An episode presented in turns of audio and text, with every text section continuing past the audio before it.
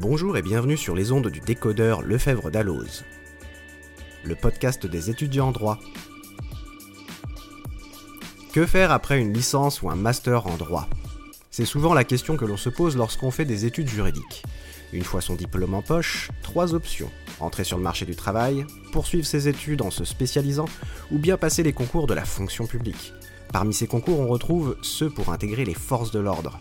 Que ce soit pour devenir commissaire de police, officier de police ou de gendarmerie, il vous faudra préparer et passer un concours difficile et sélectif. Pour décoder ce sujet aujourd'hui, nous recevons Frédéric Debove. Bonjour. Bonjour.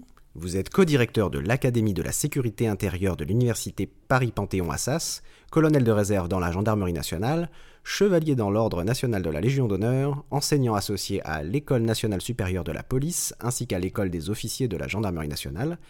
Vous êtes l'un des annotateurs du Code de la sécurité intérieure, en même temps que vous coordonnez l'ouvrage collectif Spécial Concours Police-Gendarmerie édité chez Lefebvre d'Alloz. Alors ma première question concerne le profil des candidats. Déjà, quel est le niveau d'études requis pour passer ces concours?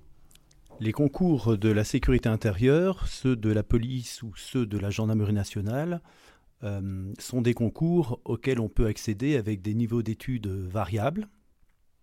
Pour euh, le concours de commissaire de police, qui est un concours de catégorie 10 A+, fonction publique supérieure, le niveau d'études est un bac plus 5. Pour le concours euh, de l'école des officiers de la gendarmerie nationale, le niveau d'accès est également bac plus 5. En revanche, pour le concours d'officiers de la police nationale, donc les lieutenants de police, le niveau de recrutement est à bac plus 3. Étant toutefois observé qu'il est rare pour ce dernier concours que des licenciés simplement euh, obtiennent ce concours, c'est rare mais c'est possible, la plupart euh, des lauréats sont des candidats qui disposent déjà d'un Master 1, voire d'un Master 2. Euh, je profite de, cette question pour préciser également que le nombre de places offertes pour chacun de ces concours est très variable d'une année sur l'autre, même si la tendance est globalement haussière depuis quelques années. Cette année, pour le concours 2023, il y a 216 places qui ont été offertes donc euh, au concours d'officier de euh, police, pardon. 44 places qui ont été offertes au concours de commissaire de police et 25 places pour le concours euh, d'entrée à l'école des officiers de la gendarmerie. Je parle ici des places pour le concours étudiant. Oui, donc comme vous venez de le préciser, les places sont comptées il y a un véritable processus de sélection. Mais revenons au concours en lui-même. Concrètement, comment se déroulent les épreuves de chaque concours?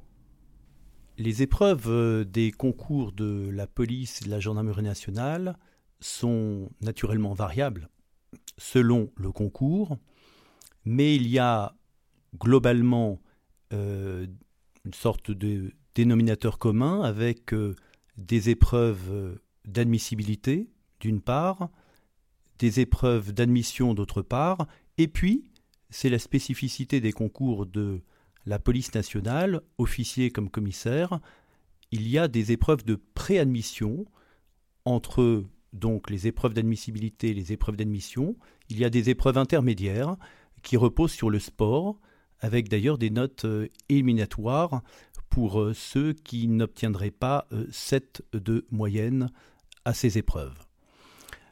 Pour le surplus, les épreuves d'admission euh, comportent euh, toutes des épreuves euh, de culture générale. J'y reviendrai. C'est une épreuve qu'on n'improvise pas. des épreuves également juridiques. Le droit pénal est naturellement représenté au sein de ces épreuves, même s'il ne s'agit que d'une option pour le concours d'officier de la gendarmerie nationale. Vous avez d'autres épreuves, le droit public, hein, le droit administratif, les libertés publiques, le droit constitutionnel. Vous avez au titre des épreuves d'admissibilité pour la police nationale une note opérationnelle. Autrement dit, euh, les candidats doivent, à partir d'un dossier documentaire, résumer la difficulté, par exemple un problème d'accidentologie dans un ressort d'une circonscription de sécurité publique, et faire des propositions personnel à l'autorité hiérarchique, un directeur de la sécurité publique ou encore un préfet, alors que pour les officiers de la gendarmerie, euh, l'épreuve euh, est une épreuve classique de note de synthèse qui euh, ne réclame aucun apport personnel. Donc vous voyez, pour résumer sur quoi reposent les épreuves d'admissibilité, de la culture générale, des notes de synthèse ou opérationnelles, des épreuves juridiques, pénales, publiques, et puis pour le concours de la gendarmerie nationale, on trouve au titre des épreuves euh, d'admissibilité des épreuves à option. Il peut s'agir d'histoire, de géographie, euh, notamment, ce sont les finances publiques, euh, ce sont les épreuves qui sont les, les plus choisies. Voilà pour les épreuves d'admissibilité. Pour les épreuves d'admission, hein, pour ceux qui ont franchi le cap de l'admissibilité, on trouve euh, naturellement le grand oral dans tous les concours de catégorie A de la fonction publique. C'est une épreuve qui est évidemment très redoutée. On trouve également des mises en situation individuelle, mises en situation collective pour la police nationale. On trouve pour le concours de la gendarmerie nationale une épreuve très sélective technique euh, d'organisation de la sécurité et de la défense en France. Et puis on trouve ces fameuses épreuves de langues étrangères, espagnol, italien, anglais, allemand, euh, pour euh, les langues qui peuvent être présentées, et le sport, qui est une épreuve de pré-admission pour la police et une épreuve d'admission pour la gendarmerie, nationale. Le sport qui se présente sous la forme d'une épreuve d'habilité motrice et de tests cardio-respiratoires pour la police, alors que plus classiquement, la gendarmerie euh, a une épreuve de sport qui se présente sous la forme à la fois de traction, euh, d'abdos, euh, de natation et de course. Voilà en résumé les épreuves des concours de la police et de la gendarmerie nationale. Oui, et donc vous, Frédéric Deboff, qui êtes un véritable spécialiste de ces concours, est-ce que vous pourriez partager aux étudiants qui nous écoutent trois conseils fondamentaux pour les réussir?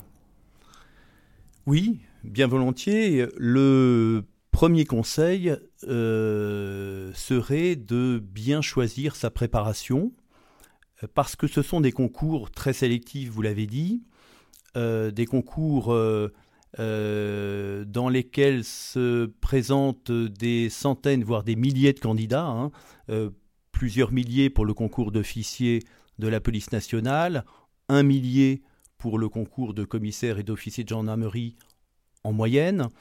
Et euh, vous voyez que le taux de sélection, à la fin, vous avez très peu de place. Donc on prend un candidat sur 20, un candidat sur 30. Euh, c'est dire qu'on ne peut pas euh, y aller les mains dans les poches ou immédiatement à la suite de sa licence ou de son master. Il faut préparer ce concours. Les instituts de préparation sont nombreux. On peut préparer dans le cadre d'un institut d'études judiciaires, on peut préparer le concours euh, dans le cadre d'un institut de sciences politiques, on peut également préparer le concours euh, dans le cadre de prépa talent, qui sont les anciennes classes préparatoires intégrées, qui ont été rebaptisées prépa talent et qui accueillent au sein des écoles de la fonction publique euh, des candidats méritants mais qui euh, viennent de milieux un peu euh, défavorisés. Donc bien choisir sa préparation. il existe aussi des préparations privées. Donc c'est important de se renseigner sur ces préparations et de scruter à la loupe leur taux de performance. C'est le premier conseil. Le deuxième conseil serait de se préparer au plus tôt à l'épreuve très sélective de culture générale, tant à l'écrit qu'à l'oral, c'est-à-dire qu'il faut aussi euh, se préparer à développer une bonne aptitude à l'expression orale. Trop souvent, les candidats euh, ne sont pas suffisamment préparés à cette épreuve, et pourtant, elle est essentielle. Euh, je me rappelle ce que disait Albert Camus dans Les Justes en 1949, Camus disait ceci Je me suis fait policier, mais il aurait pu également dire Je me suis fait gendarme, pour être au cœur des choses.